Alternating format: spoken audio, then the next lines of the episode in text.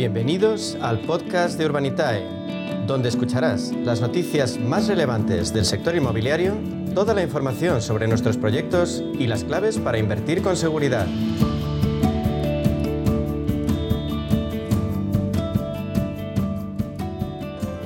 Pues toca ahora nuestro espacio de inversión inmobiliaria de la mano de Urbanitae, donde vamos a profundizar en las claves financieras que nos ofrece el mercado de la inversión inmobiliaria. Y para ello contamos con la presencia de Diego Bestar, consejero delegado de Urbanitae. Vamos a darle la bienvenida. Buenos días, Diego. Buenos días, Meli, ¿cómo estás? Bueno, contamos contigo una semana más para hablar, en este caso, de la inversión inmobiliaria. Bueno, la verdad es que fíjate que anda revuelto el tema. Estamos pendientes de ver la subida de los tipos de interés que va a hacer el, el BCE, el Banco Central, que todavía no se sabe, pero bueno, eh, vamos a hablar un poquito de la inversión y cómo afecta también al, al, sector de la vivienda. La Asociación Española de Personal Shopper Inmobiliario, eh, bueno, pues asegura que la inversión se mantiene en las principales ciudades de España pese al encarecimiento de la vivienda. Bueno, pues eh, es verdad que la patronal estima que va a haber un aumento de los precios de hasta el 5% en 2023 como consecuencia de esta inflación y de la subida de los tipos de interés que tenemos. Pero claro, yo te pregunto a ti, no sé si podríamos decir que el inmobiliario y en especial la vivienda, ¿no? Eh, bueno, pues va a seguir siendo valor refugio para los inversores o dentro de este entorno económico que tenemos ahora mismo, pues se va a ver resentida si hay una recesión en la economía. Pues Meli, yo creo que la tónica general para los próximos meses nos espera, nos espera a ti y a mí hablar mucho de, del monotema que va a ser eh, la inflación. Y, y, en este espacio eh, lo que nos ocupa es hablar de la inversión inmobiliaria y, y, yo creo, sin ser la bruja Lola, pero creo que vamos a hablar mucho de, del sector inmobiliario como protector de, de, los capitales frente a la inflación. ¿no? En este estudio que hace, que hace la EPSI, pues básicamente constatan ¿no? que, que, los inversores van a continuar muy presentes en, en, el sector, sobre todo en el sector residencial. Al final, estructuralmente lo venimos hablando ya varios años. Eh, hay, hay, mucha demanda de, de, activos en alquiler, eh, poca oferta. Y esto al final, pues eh, los activos en alquiler siempre han sido el, el valor refugio por excelencia para, para, para los ciclos inflacionarios como en el que estamos, ¿no? Entonces, básicamente, APSI eh, resalta en su informe que, que, el comprador se está decantando por comprar vivienda y ponerla en alquiler y, y así pues evitar el perder, el perder el poder adquisitivo debido a la inflación que estamos viviendo, ¿no? Curiosamente, bueno, eh, no curiosamente, al final es, es, es eh, suele verse esta misma tónica en, en, en otros momentos de, de boom. Eh, pero bueno, las zonas más demandadas son las zonas costeras, que tienen un atractivo muy, muy potente para, para el resto de europeos y, y, las principales ciudades. Y hacen hincapié en su estudio en, en, Barcelona.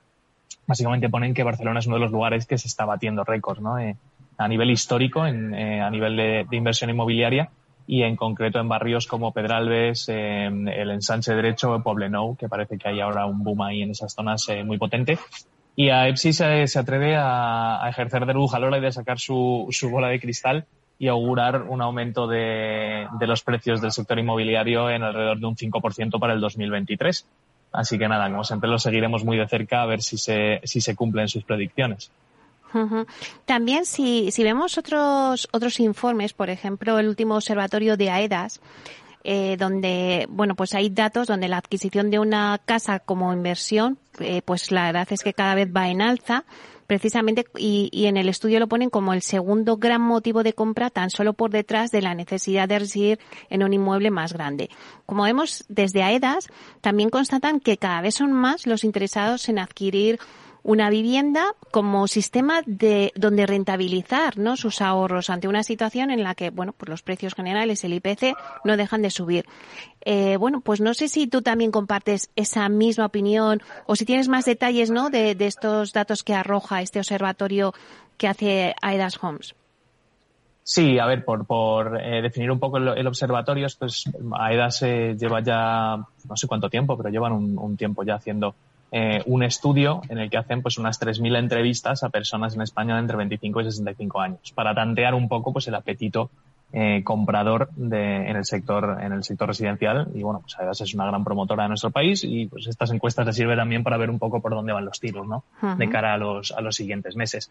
En este caso eh, han sacado un dato curioso no y el, el último informe que hicieron eh, fue de diciembre del 2021 y en ese informe eh, el 12% de los, eh, de los encuestados dijeron que estaban eh, buscando algún, alguna vivienda para comprar como inversión. Pues seis meses después, es decir, en el informe que, cuyas respuestas acaban de publicar, hemos pasado del 12% de interesados al 15% de interesados. Y hablamos de 3.000 entrevistas. O sea, esto no es preguntarle a cinco amigos, hmm. sino preguntarle a muchas personas. O sea que, sin duda, se está viendo que, que hay más apetito inversor eh, incluso con las subidas de precio que ha habido. Eh, y es un poco por lo que hemos eh, empezado comentando, ¿no? que al final pues la incertidumbre geopolítica, económica, la inflación tal y cual hace que, el sector inmobiliario pues tenga un, valor refugio muy potente ante la inflación y ante la incertidumbre de los mercados. Por otro lado, pues el, último informe del Banco de España indica que el ahorro de las familias está en máximos históricos, es decir, la gente tiene más dinero que nunca metida en los bancos, se estima que es alrededor de un billón de euros, eh, metida en los bancos rentando al 0% o al 0,003, lo que, lo que den las cuentas eh, remuneradas, que va a ser muy poquito, eh, y con una inflación superior al, al, 5%, con lo cual aquí hay que movilizar el dinero, hay que invertirlo en algo que dé tranquilidad y de seguridad ante la inflación y, y, lógicamente pues el apetito inversor ha pasado en seis meses de 12 al 15 y probablemente en los próximos seis pase del 15 al 20, o sea que no, no sería de, no sería sorprendente. Fíjate, eh, Diego, en, eh, bueno, pues al final son las cifras, ¿no? Y los datos los que nos dicen eh, la información, pero en un momento en el que, aunque las, las familias tengan ahorrado muchísimo dinero, pero estamos en un momento en donde Suben los tipos de interés, o sea que suben las hipotecas, eh, eh, también suben los precios del alquiler, sube la cesta de la compra, sube la gasolina, sube los precios de la luz. En este momento de, subidas, a pesar de todo, eh, la gente sigue apostando por invertir en vivienda. Sí, claro, al final eh, hay que tener un poco, la, a veces tampoco hay que hacer muchos estudios ni muchos números para entender por qué ocurren las cosas, ¿no? Si es cuestión de, ponerse en el lugar de, cualquiera y todos somos ciudadanos y entendemos un poco la psicología de esto, ¿no? Al final, si tú tienes incertidumbre qué puede llegar a pasar eh, en los próximos 12 meses por todo lo que se está moviendo todo, lo vimos en el COVID, ¿no? Al final en el COVID, pues la gente lo quiso forrar ante la incertidumbre de qué va a pasar. No sé si voy a poder seguir trabajando dentro de tres meses porque igual el mundo se va, se va al garete. Pues voy a ahorrar, voy a ahorrar, voy a dejar de gastar tanto. Eh, y, bueno, pues ante la incertidumbre económica, la gente lo que tiende a hacer es ahorrar. ¿Y dónde ahorra? Pues suele, lo, primero es dejarlo en el banco, ¿no? Y a partir de ahí, cuando vayas, ya vas acumulando algo de, de, capital, dices, oye, pues si hay una inflación que me está comiendo el poder adquisitivo de estos ahorros que tengo, vamos a invertirlo en algo, ¿no? Eh, y cuál es la inversión tradicional por excelencia cuando hay, cuando hay eh, ciclos económicos de incertidumbre, pues es la inversión probablemente más, más conocida y más, eh, una de las más seguras, ¿no? que puede ser el inmobiliario. O sea que, sin lugar a dudas, Meli, eh, hay más ahorro que nunca en las cuentas. el Banco de España mismo lo ha dicho, ¿no? rozando el billón de euros, que es una cantidad que ya cuesta entender. pues todo eso hay que movilizarlo, porque si no, estás perdiendo entre el 8 y el 10% de, del valor de tus ahorros durante ese tiempo, ¿no? Y con un billón de, euros en las cuentas es mucho dinero de pérdida eh, si no se si no se invierte en algo. Y además es que no sé si estás de acuerdo conmigo, eh, Diego, que antes sí que es verdad que, que bueno, pues si nos remontamos al 2008 cuando la crisis anterior, pues el sector inmobiliario, eh, bueno, pues era casi todo promoción, o sea, pero ahora ya se han, hay nuevas fórmulas, ¿no? Pues está el Bilturren que ha nacido nuevo, eh, estas los coliving, las residencias de estudiantes, las residencias senior, quiero decir que hay una gama de un montón de productos alrededor del residencial, donde por ejemplo, pues el Bilturren eh, ha sido, bueno, pues yo creo que la apuesta, ¿no? De, del año para los inversores. Sí, sin duda. Al final, pero del Build to Rent, eh, acuérdate que hace años hablamos de mucho de residencias de, estudiantes y de, residencias de ancianos. El, el, Build to Rent es verdad que lleva ya, pues yo creo que dos añitos en, auge, pero por una sencilla razón. No es porque sea algo innovador y nuevo, ¿no? Porque hacen falta viviendas en alquiler. Al final, ha habido un periodo en el que se ha dejado de construir tanto, después de la explosión masiva que hubo en el sector financiero inmobiliario del 2008-2009 eh, pues eh, los promotores dejan de construir durante mucho, mucho tiempo y cuando se ha retomado la actividad promotora y, constructora, pues se ha hecho con otras reglas del juego. Los bancos financian menos, es todo mucho más, eh, bueno, pues mucho más razonable y al final, pues la oferta que hay, la construcción que se genera todos los años es inferior a la demanda. Entonces, pues la gente no, está comprando, hay mucha, mucha demanda para alquiler que no se está supliendo en las, en las principales ciudades y los promotores dicen, oye, Pues en vez de comprar para vender, voy a comprar para dejarla, perdón, en vez de construir para vender, voy a construir para poner las cosas en alquiler. Y me las quedo en cartera alquiladas. Eh, y voy a suplir pues parte de esa demanda de alquiler que hay en las grandes ciudades. O sea que el Build to Rent pues eh, de hecho está muy, muy en boca de todo el mundo, pero fíjate que yo creo que todavía le queda un montón de recorrido, ¿eh? porque ahí sí que son números, claramente. Eh, hay mucha menos oferta que demanda. Eh, sobre todo en las grandes ciudades de nuestro país. Así que eh, mientras eso siga así, va a seguir haciendo falta vivienda en alquiler y los promotores seguirán enfocándose en construir para alquilar. Claro, tú lo decías, esas nuevas maneras de financiarse. Bueno, pues vamos a hablar del crowdfunding y de las novedades de Urbanita y cómo se presenta este último cuatrimestre del año para, para vuestra plataforma. No sé si puedes darnos algún pequeño adelanto de vuestras próximas oportunidades de inversión.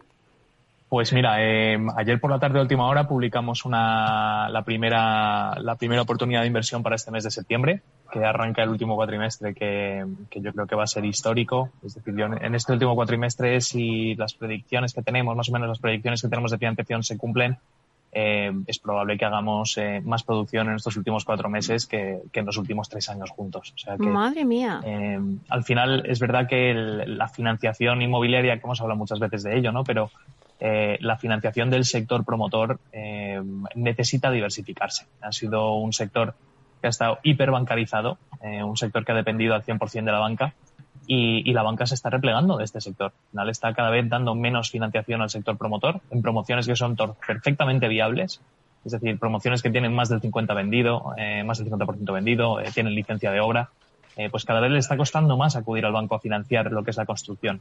Entonces hay que diversificar eh, las fuentes de financiación porque si no el sector se puede parar. Eh, entonces nosotros pues lo estamos viviendo de primera mano, ¿no? Los promotores cada vez acuden más a soluciones como, como Urbanita y nosotros hemos demostrado además que podemos eh, ser un, un, socio financiero excelente para ellos y, y, los próximos cuatro meses pintan, pintan muy muy bien. Empezando por el proyecto que tenemos la semana que viene que anunciamos ayer, eh, este caso en Elche, eh, fíjate qué proyecto, ¿no? Al final es, un promotor que hacemos el segundo proyecto con ellos, una promoción de 24 viviendas en un mes y medio han vendido el 60% de las, de las viviendas. Eh, todavía no se ha empezado la obra. Ya tenemos, bueno, la licencia de obra está ya presentada, se espera en un par de meses y vamos a acudir con el promotor a comprar el suelo y a esperar los dos meses que quedan o tres de licencia para poder empezar la obra en, en enero de, del año que viene, si, si todo sale bien. Uh -huh. Y este proyecto, pues para los inversores, que como sabes en Urbanitae pueden invertir con 500 euros de mínimo, o sea que puedes invertir en inmobiliario con cantidades muy pequeñitas, arroja una rentabilidad estimada del proyecto que es superior al 15%, eh, que bueno, pues va un poco en línea con lo que con lo que hemos hecho en los proyectos que ya hemos devuelto, que como sabes ronda entre el 16 y 18% anualizado. O sea que son promociones con unas rentabilidades muy buenas, con un nivel de garantías potente y, y que están funcionando muy bien. Uh -huh. Bueno, la verdad es que es un proyectazo. Ya está el 60% de, de las viviendas vendidas, imagínate. Sí, a nivel comercial no tiene prácticamente riesgos. El, el, principal riesgo de este tipo de proyectos quizás es el plazo, porque bueno, pues igual la licencia tarda un pelín más en llegar, o, o, bueno, pues en las obras a veces ocurren cosas que hace que, que, se alargue un poquito más la obra. Hemos marcado un plazo de unos 26, 28 meses. La rentabilidad estimada pues estará alrededor del 35% en total, que, que, marca ese 15 anual más o menos, ¿no? Que, uh -huh. es, que es lo que suelen dar estos proyectos de obra nueva pero la verdad es que el nivel de garantías es muy bueno y, y esperamos que haya muy buena acogida y, y, veremos qué tal. Ya te contaré la semana que viene. Bueno, la verdad es que habéis empezado septiembre muy fuertes eh, y bueno, y con todo lo que me has dicho de los proyectos que podréis tener, porque si vais a hacer en este cuarto trimestre todo lo de tres años, veo que tienes la cartera llena. sí, tenemos algún, algún proyecto que estamos trabajando con un promotor también muy conocido eh, que en cuanto lo tengamos atado eh, te contaré. Eh, y, y, seguimos viendo proyectos por toda España también. A uh -huh. ver si llevamos tiempo queriendo hacer cosas en el País Vasco y tenemos algún proyecto que ya tenemos en, en el horno, como aquel que dice, listo para, para sacar. Eh, hemos, estamos viendo muchas cosas en Baleares también, eh, alguna cosa más en las islas, eh, en las islas Canarias, que la verdad es que hemos estado bastante activos ahí los uh -huh. últimos 12 meses. Eh, y como no, pues en nuestro querido Madrid, que tenemos aquí un montón de cosas, pues te, seguimos viendo más, más proyectos. Bueno, pues Diego, un placer hablar contigo, analizar el mercado de la inversión en estos momentos en los que la verdad es que la incertidumbre pues también eh, es importante, ¿no? Abordarla para todos nuestros oyentes. Muchísimas gracias, te esperamos la semana que viene y ya nos irás contando cómo va el proyecto, este proyectazo de Enelche. Claro que sí, Meli, gracias a vosotros, un placer. Hasta pronto. Hasta luego.